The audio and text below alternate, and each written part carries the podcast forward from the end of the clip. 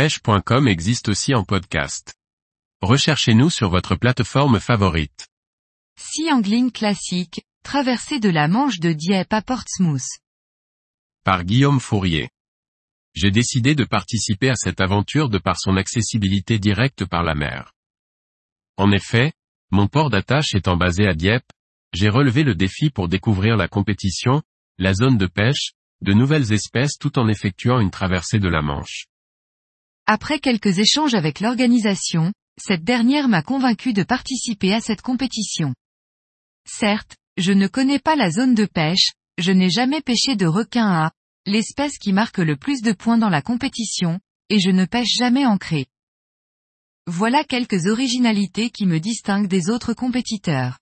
Personne ne pêche en dérive dans cette compétition, c'est cet argument qui m'a séduit. Je pouvais marquer des points sur les pêches modernes du bar, de la dorade et le ténia. Reste un point de détail à régler, la traversée de la Manche. En effet, l'aventure commence, pour ma part, par une traversée du détroit. Une navigation de 110 000 nautiques qui exige un peu de préparation et une météo clémente à l'aller comme au retour. J'optimise le poids de mes équipements et enlève tout ce qui ne me servira pas durant le séjour. Nous décidons de partir à deux avec Bastian, mécanicien chez QG Nautique, concessionnaire Beneteau, Suzuki à Dieppe. Nous partons le plus léger possible car il faut loger dans le Barracuda 7 les valises de la semaine et le matériel de pêche. C'est là le choix le plus difficile. Ne connaissant pas la zone et comment se jouera la pêche sur place, je prépare 12 ensembles cannes et moulinets.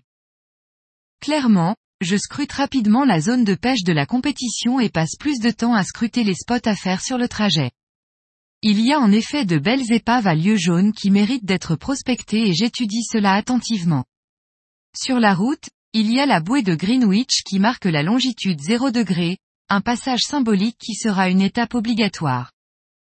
Nous prenons le large le mardi au petit matin par une mer d'huile. Loin d'imaginer les péripéties qui nous attendent. Pour faire court, la pompe du vivier a remplacé qui nous retarde de deux heures, le pilote automatique réinitialisé par l'installation de deux nouveaux combinés et la batterie accessoire qui montre des signes de fatigue. Tout cela a réduit considérablement notre programme pêche à l'aller et j'ai décidé de ne faire que deux épaves pour aller au plus vite sur zone et corriger les problèmes restants sur notre port d'accueil à Portsmouth.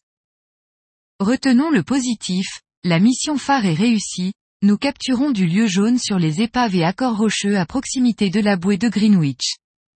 Le retard causé par les problèmes techniques nous amène sur zone au mauvais moment, dans un courant de 2,5 nœuds. Mais notre persévérance est récompensée par quelques poissons.